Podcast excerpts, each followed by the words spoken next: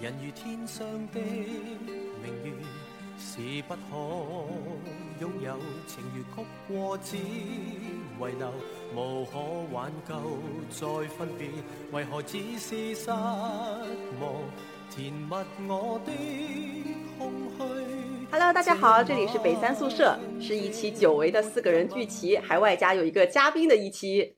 大家好，这里是郭子。现在是意大利时间早上的六点五十一，我刚刚遛完狗回来，然后加入了久违的会议，终于完成了毕业论文，有时间看别的书了。大家好，我是毛伞，这里是上海时间中午十二点五十，我们刚刚吃完一起做的腊肉饭。我是小五，我是潇潇。那这一期呢，我们还特别邀请了一位场外嘉宾，也是大家十分熟悉的雅琪。雅琪来和大家打个招呼吧。大家好，我是雅琪，很高兴又再次回到这里。那今天这一期呢，也是我们呃几个人都觉得是久违的，我们终于录到了一本稍微 还可以表扬的一本好书，我们也比较激动。这一今天的这一期呢，和美食有关，所以在正式录制之前，我也想和大家聊一聊，嗯，有没有最近很喜欢吃的食物，或者是最近很久没有吃到美食的情况？不知道果子在欧洲那边是什么情况？现在还是在美食荒漠中吗？没有，因为我最近到了意大利，我到意大利了一个星期左右，我发现意大利的食物，嗯，就是很好吃。但是非常非常，当然这也是一个非常典型的事情，就是意大利的食物走不出意大利，不是说它走不出去，毕竟它都已经走到中国了，什么意大利披萨、意大利面啊都有，千层面也有，但是走出来了以后，那个味儿就不对了，甚至包括它走到荷兰，这个是我的美食荒漠，那个味道就是，虽然意大利菜在荷兰已经秒杀了众多餐馆和中餐厅不分高下。但是只有到了意大利，我只是到了一个威尼斯旁边，坐车三三十分钟一个普普通通的小营地。我为了图便宜，然后呢又方便，就在那个营地的餐厅随便点了一个披萨吃。我也没有挑什么口味什么的，就是只要肉素都有就行了。但那个披萨上来的时候我就震惊了，它一个薄底的披萨，它一口披萨可以做到上层多汁，中层柔软，下层酥脆。太好吃了，我太好吃了，我就很惊讶，怎么回事？一个破营地的厨房能给我做成这个样子，而且价格也还可以，就是十块钱出头的样子，十一二块钱吧。然后我觉得意大利的食物真的走不出意大利，包括我昨天在一个小城镇吃的千层面也超级好吃，它那个就是放那个面饼只有四层，但是中间加了多多多多的博罗尼亚肉酱。然后我我还有一次是那个大巴车行李门开不开了，就是这都不是什么正经饭，这都是随便吃，就是解决温饱的那种饭。大巴门开不开，行李门开不开，我们就等在那个类似于服务区，其实就是一个小小的呃有棚子的有空调，luckily 有空调的地方。然后呢，两个小时都没开。我那天就是早上吃的饭，在那天已经饿的受不了了，我就。我就我就说，哎，算了，别讲究了，就在那个服务区随便点了一个三拼意面，然后这个三拼意面，对，就是它拼了三种，有一种是那个螺旋意面，有一种是短短的意面，有一点像我们家的那种那个就是什么面鱼儿的那种小意面，就是一小短短一节，大概跟眼睛一样长这样子，然后还有一个博洛尼亚肉酱面，就是宽意面。博洛尼亚肉酱挺好吃的，真的非常好吃。然后现在我住在意大利房东家，虽然他们是英国人，但是你知道，作为一个英国人选择离开英国而到意大利，那一定是有一些有一些脑子在的。然后他们也很会做饭，房东给我们做过意大利烩饭 risotto，然后昨天还烤了鸡排，就是那种拿炭火烤的鸡排，就是挺好吃的。然后我觉得意大利还是一个很好活的地方。我在意大利生活了一个星期，感觉相当不错。但是我最喜欢的食物还是西班牙。然后至于很难吃的，这个就是大部分时间的常态。因为过去一年在荷兰，那种荷兰的食物吧，就是 为了生存，你必须要吃。所以荷兰和英国是我会买代餐粉的国家。另外，其他任何地方我都不会动那个代餐粉的念头。哦，德国也会买，德国我觉得最难吃，超级难吃。荷兰吧是嗯难吃，但是就是排名并列第二的难吃，难吃但能所以就活。就还好。对，难吃但是能活，因为其实他们很多本本就是食物本身的质量是说得过去的，比如说奶制品，比如说呃 cheese，然后嗯就是但是唉样子实在是太少了，我每次去超市购买东西重复率百分之百，买一颗中国大白菜，然后买点番茄，买一盒蘑菇，然后肉的话，通常情况下它就会有那种牛排肉饼的打折，然后那个很便宜，也很方便，可以随便烤着吃、煎着吃，甚至炒着吃。所以就是那种，我觉得每次每次都只买这么几样食物。然后面包就是那个扶贫包的面包，然后每周呢会买一碗阿里奥利酱，阿里奥利是我们西班牙的酱，所以我每周都是这样子的食物，已经大概可能吃了有将近一年了吧。然后我就是在荷兰，我对于食物的珍贵是非常能够理解的。如果有哪天去朋友家吃饭，通常就是中餐，然后就做的超级好吃、超级认真的那种。我觉得我能感恩戴德一个星期。我从这顿饭开始前三天开始期待，然后开始吃完之后四天都还能后回味，所以 非常珍贵的食物。那其实，呃，因为一开始呢，我看到这本书的时候，其实最一开始是被这本书的封面吸引，因为今天我们要聊的这本《厌食记》呢，它的封面有一个 slogan，叫做“中国人的道理都在这吃里头了”，所以我原本以为它是一个跟美食有关、十分欢快。轻盈的一个类似于随笔呀、散文啊，就是讲述他吃遍美食的一个一本书，我就怀着兴奋的心情打开了。打开完之后，发现完全不是这样。你以为 作者是蔡澜是吗？我 我以为作者是跟比如说汪曾祺的这种随笔一样，因为汪汪曾祺不是也很很很喜欢吃，然后也写过很多关于吃也很有意思的一些文章。我本来以为是那种就是欢快型的，然后通篇都是在讲这个菜哪里好吃啊，怎么做呀，或者是这个菜的一些呃故小故事啊之类的。然后我这是我本来对这本书的想象。当然，这本书就后来狠狠地打了我的脸。它究竟是怎么打脸的呢？我们要和大家来简单介绍一下这本书的故事。要不让雅琪来给我们简单说一下？好呀，呃，我其实拿到这本书的时候呢，也非常的。呃，非常的巧合，是在潇潇的婚礼上。然后呢，他当时专专门设置了一个类似于这个赠书的一个角落，呃，放了大概有十几十几本书。然后我们就作为这个拿着这个卡片的嘉宾呢，是可以去挑选一本的。呃，众多书中有一些是很眼熟，也或者看过。然后其中这一本，我就是第一时间就把它给拿走了。我也是被它的名字给吸引，就《燕食记》。那我想肯定是关于吃的。我的第一反应呢，也大概是类似于啊蔡澜的这种呃，类似于呃小说，或者是嗯他在详细描写一些关于各地美食的一个介绍。然后我没有想到，当我真正去读它的时候，我发现它其实跟吃有关，但它是通过描写，呃，就是广东乃到乃至香港，还有包括上海这几地的这个美食，通过核心的两个人物，也就是一对师徒啊，荣师傅荣医生跟他的呃徒弟武举山伯，通过这二人串起了关于整个。呃，这个几代人的一个家族的一个变化，然后其中也包括了就是对历历史的一个故事的一个梳理。那从他们呃从广东，然后后来到了这个战争，到辛亥革命，然后这中间有非常非常多关于历史、关于人物，甚至呃有一些真实可考的一些故事，也是呃掺和在其中。所以这呃这部书我就觉得，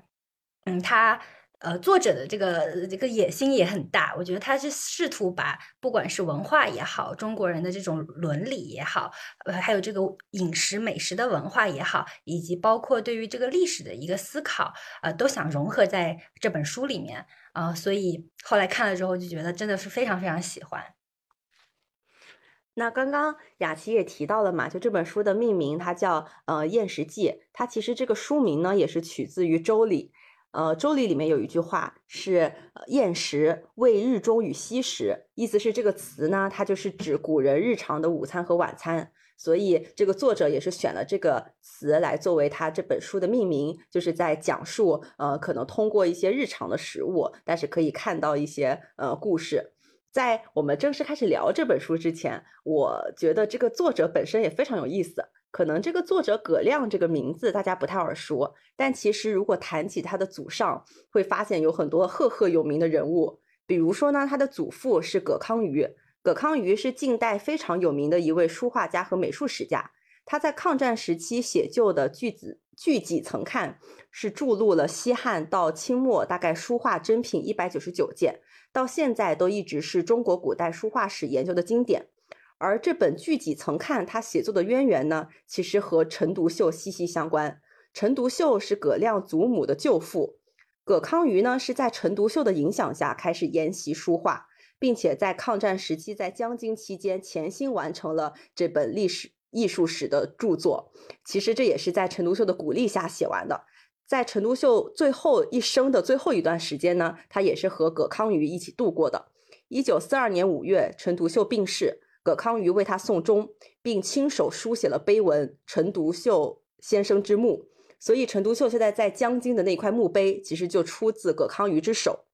那说完祖父呢，再来说葛亮的外公这边。葛亮的外公出生于一个非常有钱的资本家的家庭。这个外公呢，从小随着他的姨和姨父长大。他的姨父是谁呢？是当时的天津直隶省长兼军务督办楚玉璞，是一个赫赫有名的军阀。楚玉璞鼎盛时期，曾经和张学良、张宗昌并称为奉鲁直三英。所以呢，在他外公的这个幼年到少年时期，其实就经历了在辛亥革命之后，军阀阶层从最鼎盛时期的繁华到衰落的这个历史。而这段历史呢，之后呢，他呃葛亮也从比如说亲戚的口述啊，以及他的一些史实的那个呃研究当中，后来被他写在了他的另一本书《北渊》中。这个《北渊》的主角其实就是呃这个主角的原型就是他的外公。那说完了这些人呢，呃，有一些，比如说我们非常熟悉的两代元勋邓稼先，其实也是他的表叔公，就是葛亮姑奶奶的弟弟。所以，其实葛亮成长于一个相对来说比较有历史渊源的这样一个家族中。但这些家族传奇，其实葛亮小时候是完全不知道的。就他成长过程中，他其实不知道他的家族曾经出现过这么些人，是长大后有一天他在家。他的父亲呢，找到了一张很破败的用那个什么呃胶带贴着的画，然后呃这个父亲就指着这幅画对他说：“哎，你知道这幅画的作者是谁吗？呃，这幅画怎么可以这么被草率对待呀？”然后他才知道这个这个画的作者其实是他祖父的同学，祖父刚刚说的是葛康瑜嘛，所以他的同学也是一个非常有名的这样一个书画家。然后呃在父亲的讲述下，葛亮才知道原来他的祖上都有些什么样子的人物。呃，那再说回这个葛亮本本人，他的祖籍其实是安徽，是从祖父那一代来到南京，所以对于他而言，他的家乡其实是南京，包括他的饮食习惯啊，还有成长历史，其实都是在南京。南京是个历史古都嘛，所以在他的成长过程中，他就接触到了很多关于呃历史相关的一些呃，就是在南京嘛，随处走来走去都是一些历史古迹。后来呢，他从南京大学中文系毕业之后，两千年的时候来到香港。在香港大学读完了硕士和博士，从此在香港生活，距今也已经有二十多年了。零九年，他的第一部长篇小说《朱雀》出版，所以他其实一直不是一个很高产的人。他的主业是中文系的教授。对于他而言，写作其实他研只是研究的另外一个呃表现方式而已。为什么呢？因为他在写作过程中会用很多关于就是他写历史学术著作跟论文的那种方式，他会做大量的访谈和田野调查，就会像写学术论文一样严谨，然后去准备。所以呢，他写《北渊》花了七年，写这本《验石记》花了六年，就是因为他要做大量的这种准备工作。呃，但是他依然呢会，因为他毕竟是在写一本小说嘛，所以他依然会保有一些虚构的部分，去用他的想象力将他所做的一些访谈啊和一些研究串联起来，然后去填补那些历史的空白。用他自己的话说，他说：“我想我最大的收获是一直在最大化的体验生活，寻找各种写作的可能性，特别是尝试我的历史观在文学作品中的沉浸和表达。那他的历史观是啥呢？他其实呃谈到他的历史观，就一定要说一下他的这个所有的写作的这些文章，他其实都是在通过虚构和非虚构相结合，通过非常个体的这个故事去展现一个比较大的历史背景。有评论呢就说他非常热衷于捕捉历史的分叉小径，用人间烟火去描写历史的大动脉。因为据葛亮自己说呢，他的历史观其实得益于一个研究微观史的非常有名的史学家卡洛金兹堡。这个卡洛金兹堡有个很有名的这个理念，是他关注自下而上的历史，就是相对于来说，比和那些比较宏大的这个史学观对应的这种小历史，就是根植于每个人的个人生活，反映每一个个体他的生命历程、生命经验的这样一个呃这个背景。这个卡洛金兹堡。有名的一句话就是，他认为历史最基本的单位是人，所以受这种观念的影响呢，葛亮对于个体身上所富藏的历史就非常感兴趣，所以他会倾向于认为历史叙事最终都是回归的回归到人物个体的。他也是用这种观念去写了他的所有的小说，包括今天的这本《燕史记》。在他的诸多作品里呢，北渊曾获二零一九年第十届茅盾文学奖的提名，呃，有一本《飞发》是讲这个理发的。曾经获得了二零二二年第八届鲁迅文学奖中的中篇小说奖，所以就也可以呃体现出来，其实他的这样一种史学观的作品，也是在这个中国的这个文学界受到了一定肯定的。那包括刚刚也说到了，因为他会做很多这种大量的访谈工作嘛，所以在他的这个作品里，其实会有很多很多的人，他是有人物原型的。就这个人物原型不一定是非常有名的人，比如说他曾经就是在北院当中也把他的这个姨父，呃，不是这个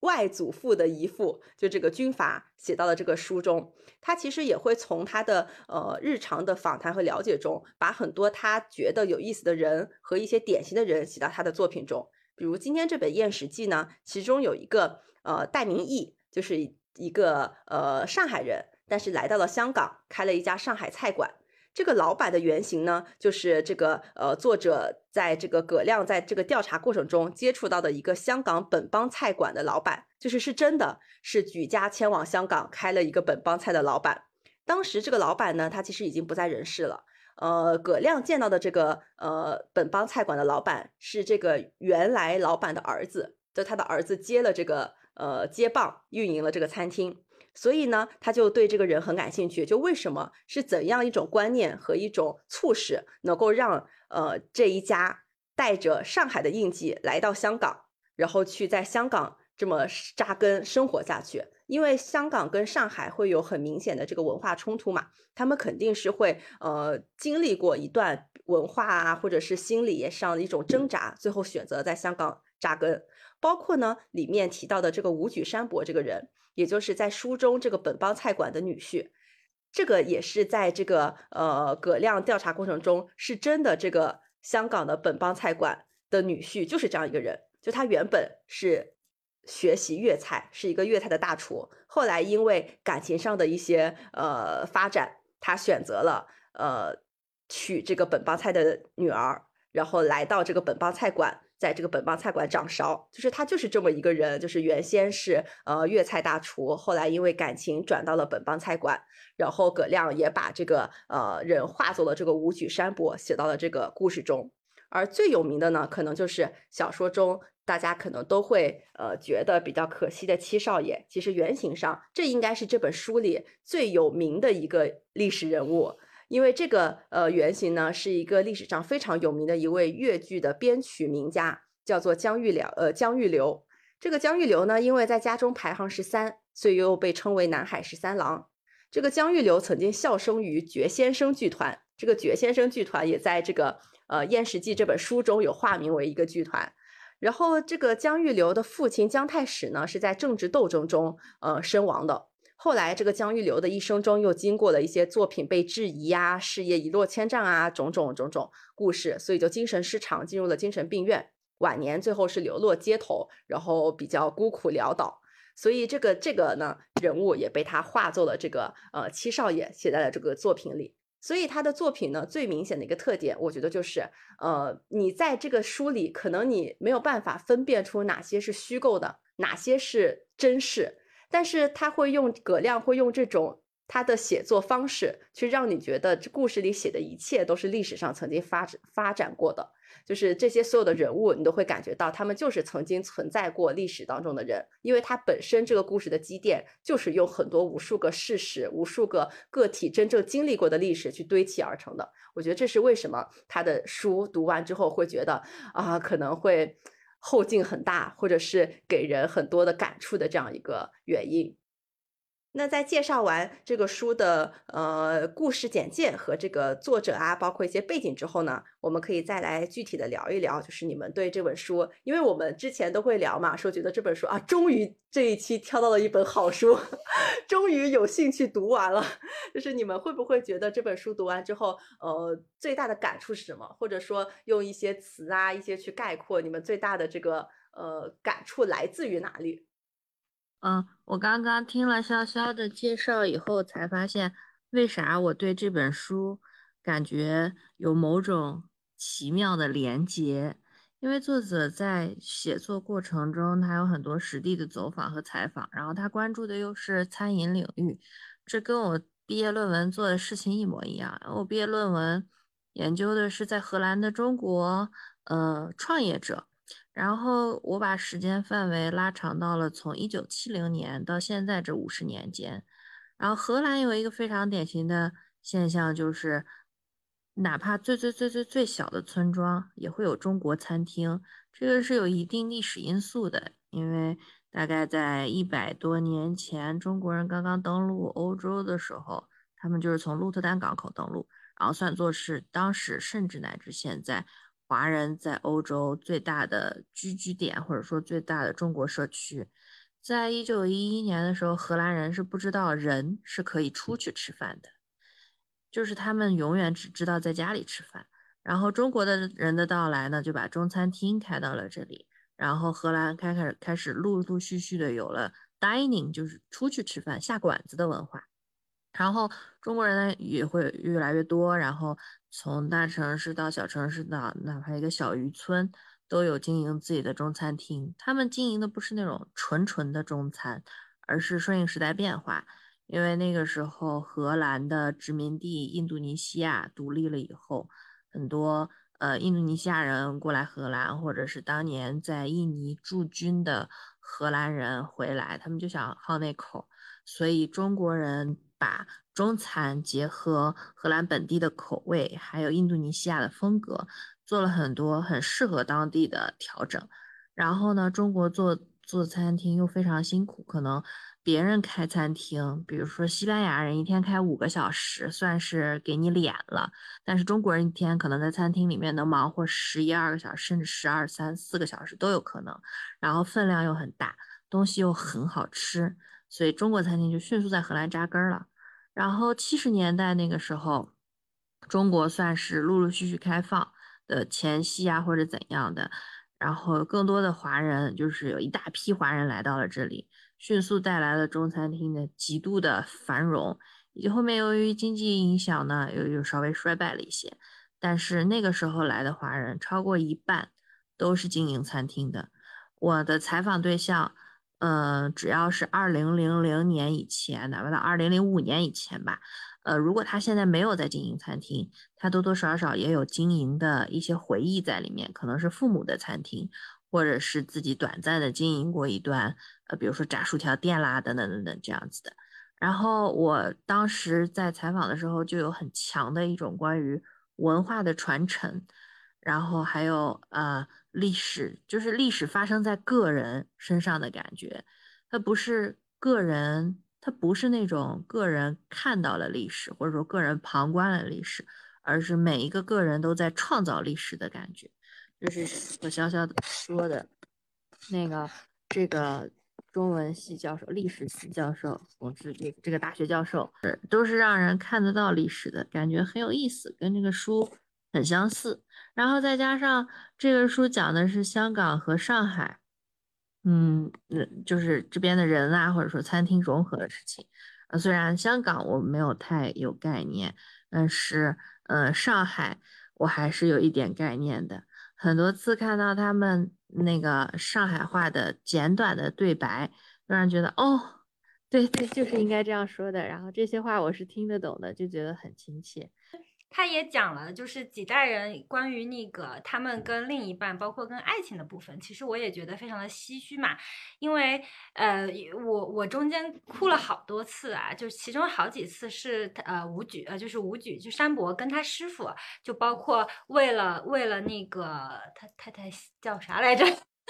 为为带凤行，对，为了凤仪。呃，为了奉行，为了奉行呢，就是他们的相识非常的非常，就是始于青春时候的，你会感觉到一股年轻时候的山伯，他跟后来看到的一一个非一个非常大的一个反差，然后他毅然决然为了奉行，选择去跟他的师傅决断。那本来他是应该要去继承他师傅的这个做月饼的这个手艺，并且是啊他师傅的一个唯一的一个呃就是得意的门生嘛，但是他选择了去跟师傅断。绝关系，然后出了那那呃出了这个这个这个呃月饼的这个行当，然后呃投入了这个本帮菜的这样一个菜系，然后呃就是呃当时其实，在最开始的时候，只有从从这个荣医生的角度在了就是了解这个事情，然后呢戴葛亮在后面的几章又重新从戴凤行以及就是戴家人，还有包括本帮菜他们这一支是如何在。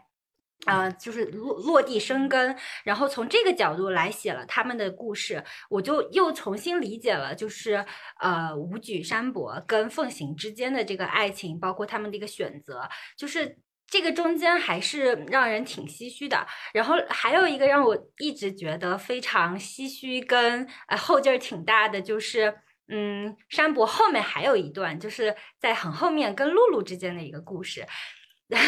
咱俩的点真的完全一样，是不是完全一样？因为因为因为山伯他他是一个让我会觉得非常偏压抑的一个人，就是他闷闷的，就整个的那个角色都是这种，所以当他。后来终于又在遇到露露，然后你感觉到露露她是一个跟山伯完全就是性格也好、经历也好差异非常大。她原来是一个舞女，然后来自东南亚，就是这样的一个文化跟这样的一个经历的一个人，然后她去怎样去通过呃。就是各种努力留下来给山伯做做帮手，然后成为他的学徒，然后他们后来一起去把呃这这个饭店给发扬光大，包括去开拓了做这个外卖的生意，包括还有后面的一些点子。然后我就看到了露露跟山伯中间的这个相互嗯帮衬，然后建立了非常深厚的一个情谊。然后终于有一天，他们在这个。香香港的那个江边跳舞，然后我就感觉，嗯，就是露露终于打开了山伯的那个心了，哎，就是觉得可以成了的那一瞬间，就怎么着的这个时间又有一点什么什么鬼玩意儿，就是露露就不跟他在一块儿了，就是就是山伯又往后退缩了，然后他把露露让给了他的那个那个那个带。呃，就戴德，戴德，对，就是就是把他给让出去了，成为了他的姐夫，就让我让我很很难受。然后一直到其实。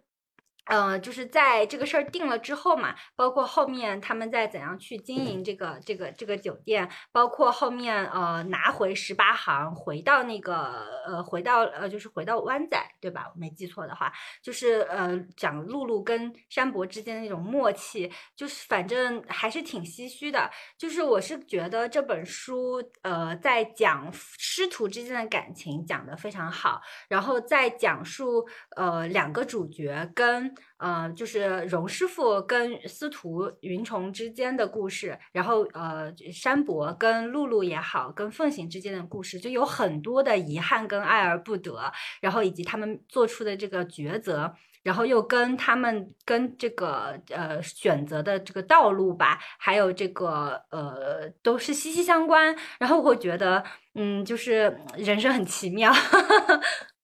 我觉得我在看这本书最大的感想是一开始我不是以为它是一个美食小甜文嘛，后来呢就发现好像不是这样的，就是它更多的是在写人和人之间的交往的这种爱恨情仇的故事。后来看着看着呢，我又觉得天呐，一个人怎么可以这么惨？就是 比如说这个武举，就比如说这个武举山伯，他怎么可以这么惨？就是在一个呃小时候，他当然很很就是。生活的很艰辛嘛，然后去当学徒，后来被这个荣师傅看中，当这个荣师傅的呃这个徒弟之后呢，然后也是呃就是就是就是，但是他一直是在一个相当于是只能靠自己成长的一个环境。后来长大之后呢，遇到了自己的真爱，遇到自己真爱呢，这个却这个真爱呢却要求他入赘，一定要放弃他这个粤菜的传承，然后到这个本帮菜馆一起经营。然后他最后思来想去，他觉得他不能放弃这一段感情，所以他选择呃，按照书里的话说，就是带引号的叛出师门。后来到了这个本帮菜馆之后呢，本来以为可以琴瑟和鸣，对吧？然后呃，这个。慢慢的，这个餐馆经营的也有声有色，然后自己的呃，就是妻子也怀孕了，然后本来事情呢都已经感觉是幸福的生活在了一起，然后又因为种种原因，最后是嗯，这个一尸两命，这个妻子和孩子最后都离开了他，然后他就又开始自己一个人孤苦伶仃，然后自己。凭自己一个人支撑起这个本帮菜馆，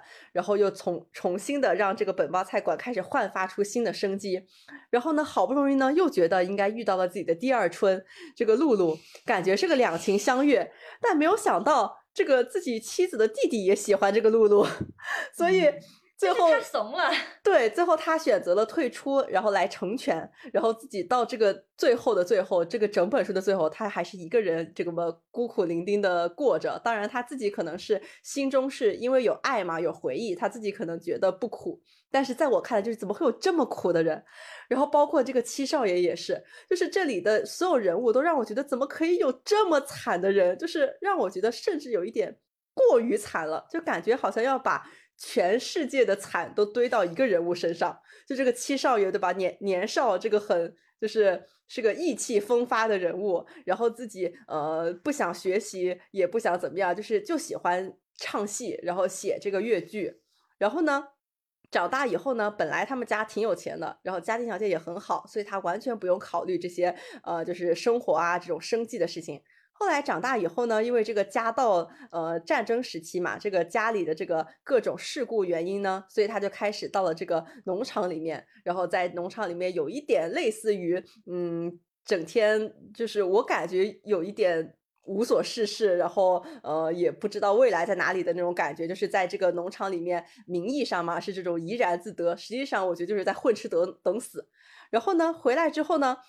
有了自己的新事业，对吧？然后这个剧也写的挺好的。突然间呢，就是在随着他慢慢的这个这个作品慢慢的高产的这个过程中，然后有一点类似于这种江郎才尽，也不一定是江郎才尽，反正他这个作品就不被这个呃受众所接受，然后大家就会觉得他的这个作品已经过时了。然后呢，又开始呃，就是他在这个双重打击之下呢，这个精神有点不正常。然后精神有点不正常，就开始到这个街上，然后就开始流落街头，然后经常要靠这个荣师傅接济。因为这个荣师傅从小呢，其实是在这个七少爷府里长大的，所以荣师傅跟七少爷其实是虽然名义上是主仆，但其实有一点情同兄弟的感觉。然后就一直要靠这个荣师傅接济。接济到最后呢，又因为各种种种原因，包括这个七少爷的呃徒弟啊，这种各种事情，这个把这个七少爷刺激的更加精神失常。最后反正也是一个，最后就是一个爱情嘛，爱情没有；事业嘛，事业也没有。然后所有的家人、徒弟、朋友都离开了他，然后最后这个精神失常、流落街头的这么一个结局，我就就是我一开始的印象就是怎么可以这么惨，就是就是有一点。太过于悲剧色彩了，但是在慢慢的这个故事发展到后来呢，就然后再加上在网上查到了一些原型的资料，我才知道原来，比如说武曲山伯这个人，他也是有原型，他所有的这些悲剧故事其实都是有一个底层支撑的。七少爷这个人，其实他这个原型的生活也是这么悲惨的，比这个书里的七少爷好不到哪儿去。我就才觉得，就是原来这么多悲惨的事情，是真的可以在那个时代发生在同一个人身上的，就可能。每个人在创造历史也好，再怎么样也好，但他同时也是历史的承受者。就这一点，就让我感触非常深。就是原来我觉得很矫情、很故意、很刻意安排的那些桥段，原来都是真正发生在某一个人身上的，就让我觉得啊，这种触动感一下子多了好多，就瞬间能够带入到那一段时代当中。哦，对，我觉得里面的人真的都很惨。其实除 除去刚刚七少爷也好，还有那个山伯也好，其实你不觉得荣师傅也很惨吗？挺惨的。哦，我觉得我我我我其实看呃荣师傅跟山伯之间的师徒情也很感慨，就是我我因为在前面的时候他一直在铺，就是讲完荣师傅去呃一路培养山伯，就是他是对他寄予厚望的，就是把他甚至是当做。就是比任何人都亲的这样的一个角色，然后在呃非常突然的那天，就是山伯对他说：“我要我要离开这个师门，对吧？我要去奉行家。”然后那一瞬间，就是我觉得葛亮的细节描写非常到位，就是你我当时看的是能切实感觉到荣荣医生的那种失望。惊讶和那种生气，所以他是真的非常痛的。然后他的这个就反映到此后的长达几十年的时光里，呃，每一每次过年，就是山伯、吴举都会带着奉行两个人在呃荣师傅在师傅的楼下站着，想就是会提着过年的呃就是各种礼品要来拜拜见师傅嘛。但是几十年，每一年都是一站站几个小时。都是从来没有见到过师傅，就是荣师傅一直一直一直都没有去见他，然后两个人就是形同陌路。然后呃，山伯在离开的时候承诺过，就是我绝对不会再使用用您教过我的这个莲蓉院笔的任何一个手艺。然后他也确实做到了，包括后来呃，另外一位是谢谢醒对吗？就是呃，谢醒其实他的大师兄，他后来出去之后没有再做饮食或者说餐饮，而去选择去做了房。地产就也大赚特赚特赚啊，包括后来吴举的那个那个铺子也都是他他的他的这个产业啊，就是呃就是你可以看到大家都在呃去，比如说做一些生意或者做一些别的事情，但是只有山伯他依然坚持在做厨子，然而他又坚守了自己的承诺，就完全没有再去偷师去用师傅教他的手艺。然后这条线其实就一直在持续着，一直到文章的最后，我就觉得葛亮他他写的也非常好，就是首尾是呼应的，就是在最后的结局，他就是以一场比赛，而且是谢行举办的这场比赛来作为一个结尾，就是这场比赛的最后的决赛。两位对手分别就是山伯跟呃师傅，然后你可以感觉到，就是这一场比赛是师傅终于选择了要去和解，然后他们最后的那个比赛的题目是叫做啊，我还是什么？呃，就是我他有他每他就会有取一个题一个名字嘛，然后当时这个名字。就是山伯一看到就知道对手一定是师傅了。我记得是点石成金还是点心成金，就是因为每一个莲蓉月饼的最后一笔就是要在中间点一个红点，所以就这一个这一个题目一出来，他就知道我是要会遇到师傅的，就是终于能再见到师傅了。所以在最后的最后，两边做菜。呃，到了最后一个关头，我记得是对对面响出了一个响声，然后那个荣师傅说我输了，因为他的手受伤了，是端不起那个锅了，然后才两人得以见面。然后那个场景就是让我真的一瞬间眼眶都红了，就是你会感觉几十年，然后荣师傅也老了，然后山伯也从一个青年变成了中年，也都经历了不管是这个。经历了战争，经历了家庭的变故，然后现在都孑然一身，然后终于就是就是就是有一种哎，就是那种就是各种感慨涌上心头吧。然后我就一直记得，嗯，荣师傅当时是有教他，呃，就是做那个就是熬那个，对对对，就是熬那个莲蓉馅，就一直在在说一个。一个一个话嘛，我就一直印象很深。他当时说熬那个莲蓉，就是做莲蓉月月饼中间的那个莲蓉的核心是去了涟漪，少了苦头，然后生锅滚，低糖慢火，这再硬皮的香莲子火候到了，时辰到了，就是要熬它一个绵软没脾气，就是就是在强调，呃，就是就是在山伯当时学艺的时候，要告诉他要忍，然后要能够去做到所有的这些。呃，就是是就是要能够去吃苦嘛，然后在呃当时就是荣师傅发掘山伯呢，是当时山伯在茶楼里面送茶，然后他觉得这个小伙子，呃，就是就是很很有意思，所以后来就是呃把他做发展成了自己的徒弟。然后当时因为那个茶楼里面还会有人在斗雀，呃，然后最后我还记得一个点，就是山伯在跟荣师傅说要离开的时候，就说了一句话，就是说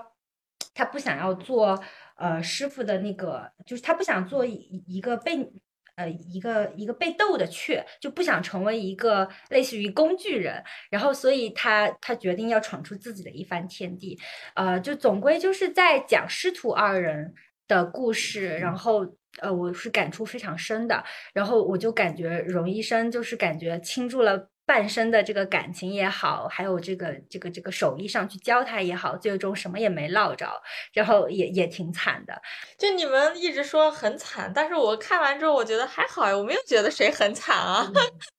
就是我先说那个雅琪刚刚雅琪刚刚说的那个师徒最终和解那个地方，也是我最后看哭的一个地方。就是最感动的，就是他师傅手受伤了，然后端不起锅。就是可能端下端起来之后，又锅又摔到那个灶台上，发出了响声。然后师傅就说：“我输了。”然后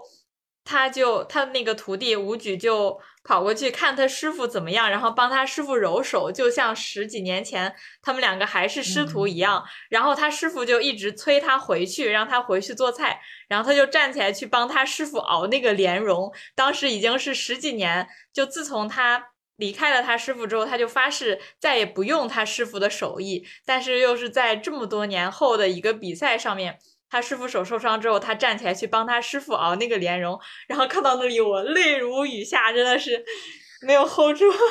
对，然后然后我就记得，就是这一个就是相当于最后比赛没有胜负嘛，对吧？就是就但是两个人就是都知道就是和解了，然后我就记得他当时最后就写。呃，就是荣师傅看着那个吴举帮他在重新这个炒那个莲蓉，然后一直要慢慢炒，心急炒不好，就是仿佛当年他教他的那样，要熬，要有这个时辰，然后最后就是做成嘛。哎，我就感觉你就是跟你一样，就是就脸上都是热泪，然后就最后啊，就是。谢醒不是把那个十八行就是重新让他回到了原来的那个湾仔嘛？也就是因为这这场比赛就是谢醒承诺把铺子还给他的一个一个一个重要的呃一个理由。然后就在开业的时候，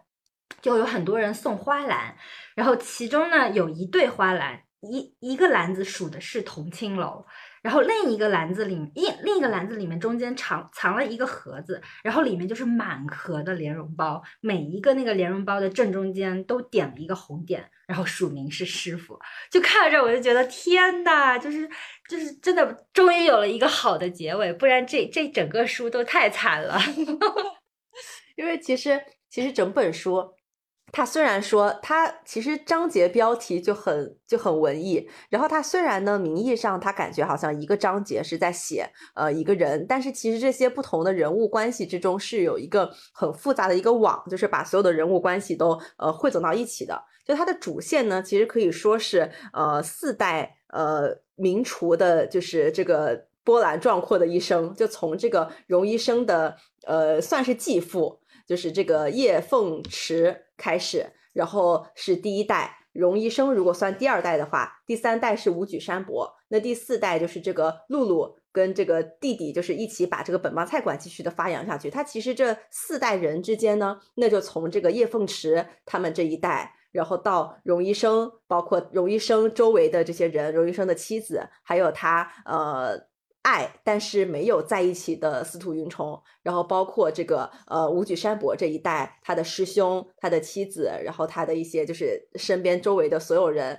然后再包括露露的这一代的人，就是他其实是靠这四个人，然后把所有的人物串联到一起，就是你会感觉到人物很多，然后每一个章节其实是以不同的视角来写不同的人。但是呢，所有人他的关系又是很密切的。你能把你看到的所有零散的章节组合到一起，然后去展现那个时代也好，就是这种移民啊也好，然后或者是这种不同的呃文化下的一些不同的呃不同身份、不同行业的人，他们自己的生活也好，就是你会感觉到你就是在。你甚至能身处香港那个地区，你你就会看到你周围的邻居呀、走过的人啊，可能都是这样子的。我觉得这就是他写的很成功的一点。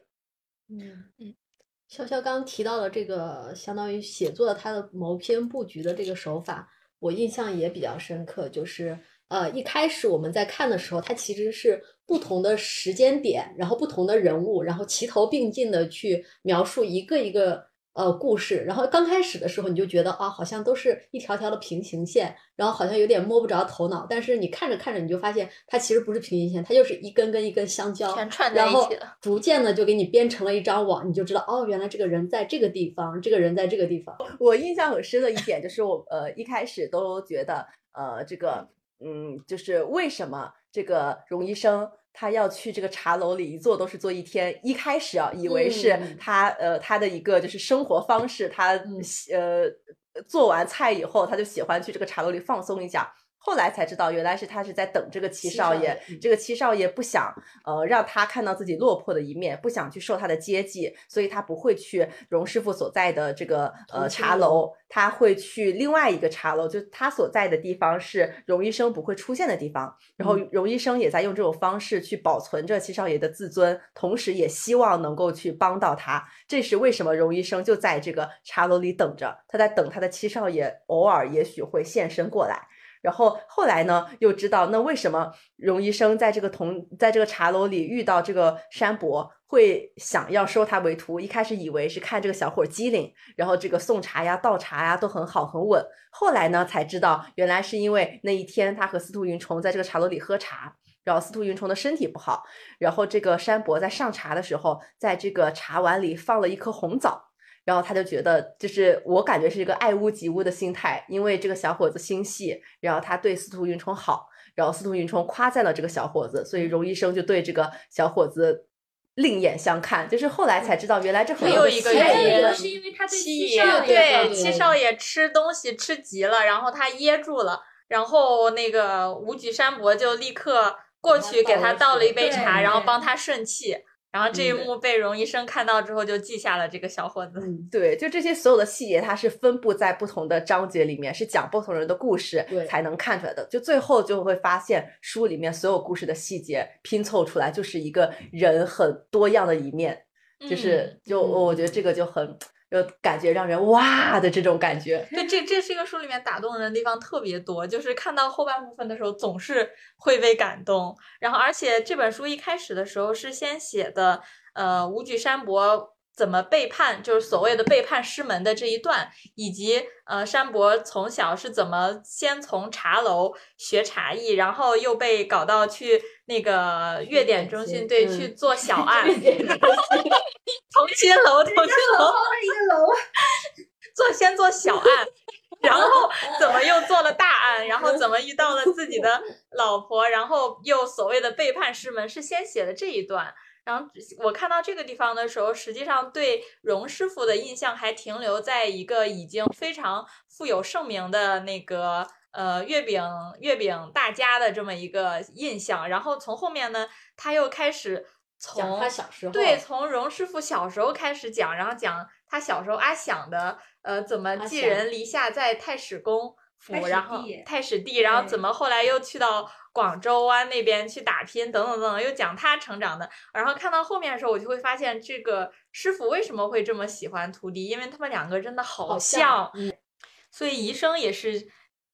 就他的他的身世背景，你看他的。亲母亲还有他养母都很会做菜，然后他的养父也是一个 很会做菜，对名厨，他走上厨子的道路可以说是顺理成章。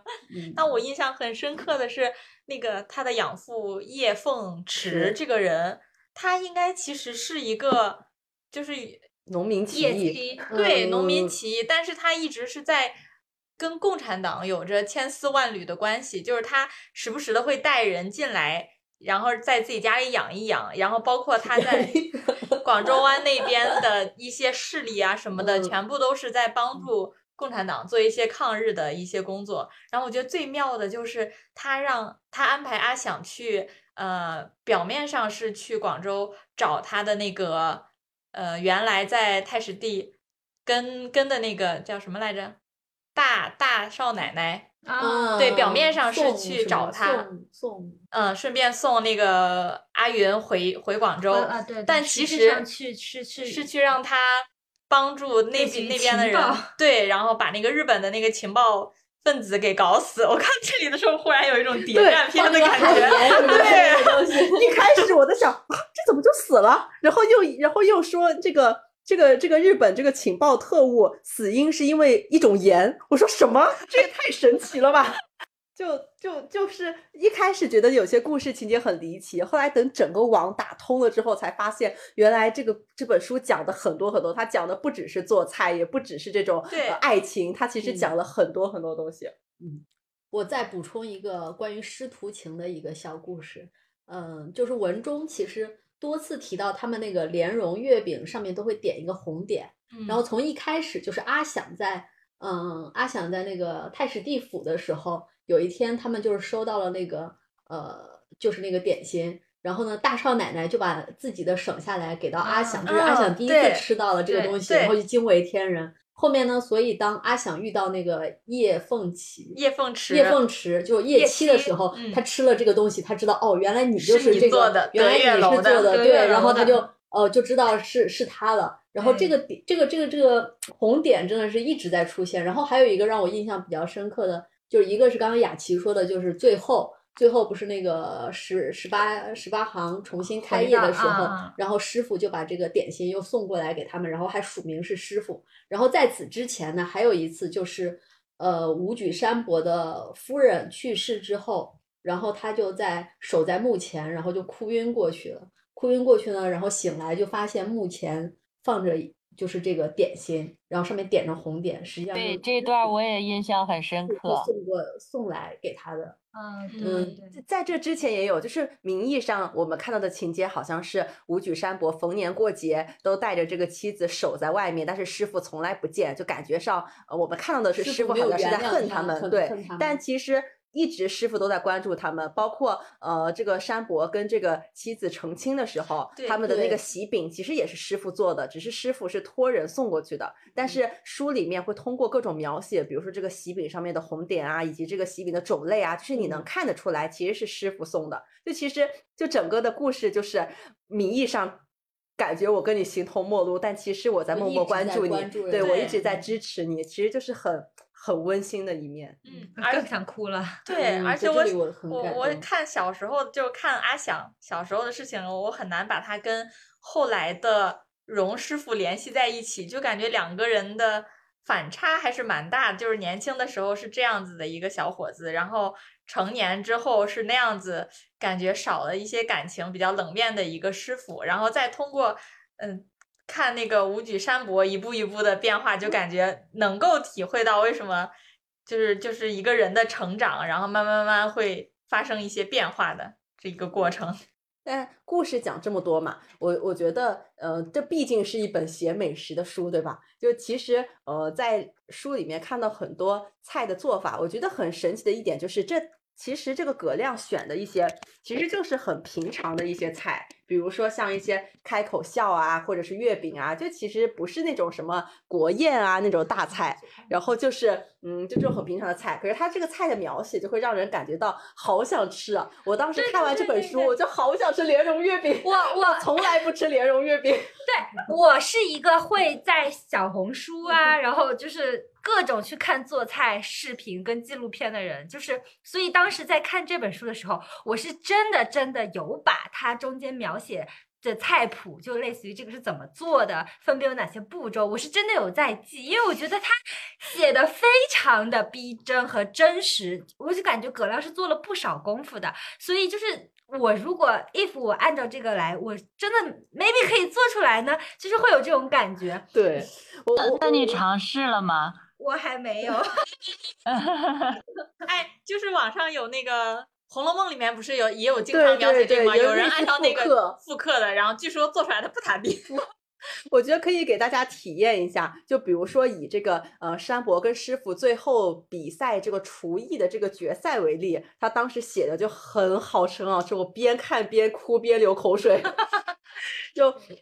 这个。第一第一道菜就是这个决赛，一共分三轮。一开第一轮那个是不是？第一轮，吴举选择做一道豆腐烧麦。上海民间的烧麦皮薄馅大，材料原是丰盛的，糯米、香菇，淋上酱油的肉末。吴举曾自制一道黄鱼烧麦，是十八行席上必点的主食。但如今命题却以豆腐为主料，必须克制饕餮，又能发挥豆腐的优势。武举便以扣三丝之法，将鸡脯肉、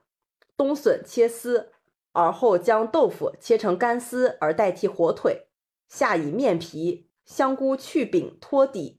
高汤做水晶皮冻，斩至碎末，上笼蒸。一只烧麦便是一碗。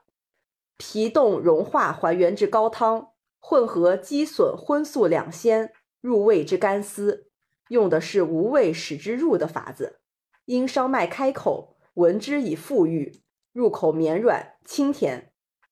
而荣师傅应对的，则是一道开口笑。这是粤地常见的小食，多见于年节。虽是小食，却极考功夫。油面切拌按压，皆有讲究。而那烹炸逼油的手段，更是能否开口笑的关键。但这百花开口笑，却是内有玄机。百花是广东点心里的虾胶，虾肉之所以成胶，全赖大力搅拌稠结。更有些老师傅甚至将虾肉反复踏至碗内，使至其有弹性。这原本无内容的面团中加入百花馅，在热油中绽放，是真正开了花。而为了让虾胶不致吸油过多，则在虾饺外裹上杏蓉，将其封住。杏之清酸。微苦制衡了百花之新咸，入口层次丰富，一改开口笑之油腻热气。哇，读了一遍我都想吃了。这个豆腐烧麦看起来好好吃啊！对，你还有后边，你有刚刚念到那个蟹壳黄吗？没有，蟹壳黄也很好吃。对，就说说就是。呃，吃到嘴里满口的蟹味，然后说它的蟹料呢是用了赛螃蟹的办法，就是将蛋白跟咸鸭蛋黄混炒，辅以鸡腿还有蘑菇木耳来提其鲜香。你不觉得这个我们自己在家可以做吗？然后再把它一只只包裹在酵面中去烤出来，这样子的话，它的蟹壳就是煎黄，而壳内又见肉，就是非常非常这个馅料很足。然后他中间就说豆腐在哪儿呢？因为这个菜的核心，他他当时是要以豆腐为为为这个用料嘛。然后当时呃就是吴这边描写，就是说吴举掰开其中一只，看到蛋白的深处窝藏着一个小小的法海，玲珑有致，全须全尾，是用豆腐细细雕成的。就是他的每一个描写都非常的生动。我其实对于这里面的某一样菜没有特别深的印象，但是我对于这个整个故事里面菜的那个变迁变化，然后我觉得那个还挺有意思的。就是一开始的时候是比较看重传承的，从他的师傅那个叶凤池开始是要把手艺传给荣医生，然后荣医生再传给吴举，但然后那个年代。拜都要拜师学艺嘛，都要磕头，然后而且都要有认正宗的师傅。比如说他跟那个叶天池，像这种偷偷摸摸的认师傅，但是也要磕头跪拜。然后同时他又去认那个袁大厨为师傅，就是认师学艺这件事是非常严肃、非常呃需要传承下来，有一定的仪式，我才能教给你手艺的这么一个过程。然后到了后面呢，呃，等到那个。呃，我记得他的那个呃山伯的那个老丈人是做上海菜的，然后呢山伯入赘他们家之后就不再去做广式的点心，反而要去做上海菜。这个时候他老丈人当时想的是他们家手艺是传男不传女，所以一开始并不想传给他的女儿，然后戴凤行。但是现在入赘的话，就非常自然的传给他的儿子和女儿，然后这又是一个。就是奇奇怪怪的传承，然后直到后面那个露露过来的时候，露露是想要哦，对，中间还有一段就是，呃，他是山伯武举是有，呃，他是有那个既有广东菜的手艺，又有上海菜的手艺。后面那个黑帮老大想让他做这种什么融合式的点心，然后他就非常自然而然就自创出来这种上海跟。跟那个广东菜融合的一个点心出来，然后也非常的好吃。到这里就感觉，就通通过呃，比如说迁徙呀，或者怎样的方式，会进行这种口味的融合和菜式的创新，然后再到后面，露露她作为一个这种呃夜总会的一个舞女，然后过来来这边非要学艺的时候。嗯，这个时候呢有两个变化，一个是她真的想拜呃山伯武举为师傅的时候，然后武那个武举就去问了他丈母娘，说这个徒弟你觉得我要不要收？然后丈母娘说，我我们又不是什么大门大户，这个手艺没有说什么呃要要怎么样的，然后能能能教会一个人就是一个人，这也算一种传承。到这个地方我就觉得。嗯，他他这个妈妈的格局真大，然后而且也没有在意露露的出身什么的，就觉得她很聪明又愿意学，就教给她吧。于是那个露露就成为了那个武举的徒弟。然后直到后面他们在做一个菜的时候啊，做一个鱼的时候，露露就随手就往里面放了一勺椰奶。椰奶对，然后然后山伯就说：“你这个东西怎么能放椰奶呢？这根本就……”不不是这种传统美食的经典做法，然后露露就说我们那边做饭都放椰奶，为什么不能放椰奶？然后但是后来露露还是顺从了他师傅的那个做法，后面再做这道鱼的时候就没有放椰奶。但是直到最后一次比拼，跟他师傅那个山伯和他师傅比赛的那那里面，他设计的一道菜里面也是往里面放了椰奶，就感觉其实就不同的。性格的人，然后不同地方的人，通过一定的碰撞，然后美食也在有着不断的创新。那我们这本书也说了这么多了，这个主要是这本书的故事和人物实在是太多了。我们这样子列举呢是列举不完的，可能大家也会听得云里雾里，就还是建议大家真的认真去读一读这本书。这本书其实挺厚的，就针对于呃相比较我们之前录过的一些书来说，这本书已经算是一个需要比较长时间阅读的作品了。但真的是难得的一本好书，推荐大家去阅读。那像这种除了这本书以外呢，也想问问你们，就是还有没有呃，你们心中觉得比较好的这种呃，以小人物来见大历史啊，或者是这种呃类似的书，你们想推荐给听众朋友们的？就是我觉得其实我看这本书会比你先说一下书名，大家《白鹿原》《白鹿原》，就是我看《白鹿原》的话会比《燕食记》更上头。因为怎么说呢，就是《燕食记》，我们刚刚也提到了，它里面有很多是，比如说用粤语或者上海话，然后来呃讲述的片段。那呃，在这个《白鹿原》里面，其实就有大段大段的陕西话去描描写的。然后作为一个陕西人的话，可能这这个中间的关联就会让我更加的带入到自己，会更加的亲切。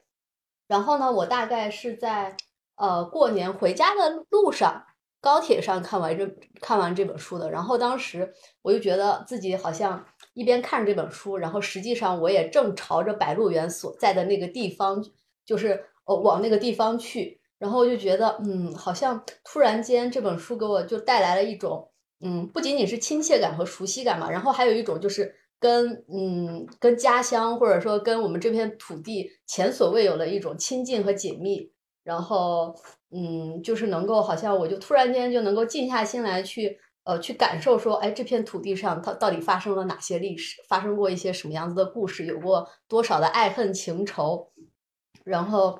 就就就有没有一就一代一代人的爱恨情仇，就突然间就呃淹没在了这种时间的长河里面。然后这本书对我的后劲非常的大，然后也推荐大家去看一看。嗯。《白鹿原》属于持续上头，这个书属于阅读到后半段忽然间上头。那本期节目到这里也差不多啦，我们就下期和大家再见，拜拜，拜拜。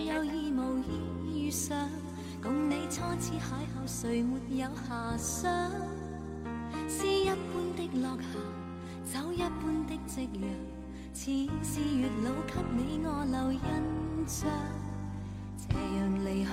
朗月已换上，没法掩盖这份情欲盖弥彰。这一刹情一缕，影一对人一双，哪怕热炽爱一场。潮汐退和涨，月冷风和霜，夜雨的狂想，夜花的微香，伴我星夜里幻想。方知不用太紧张。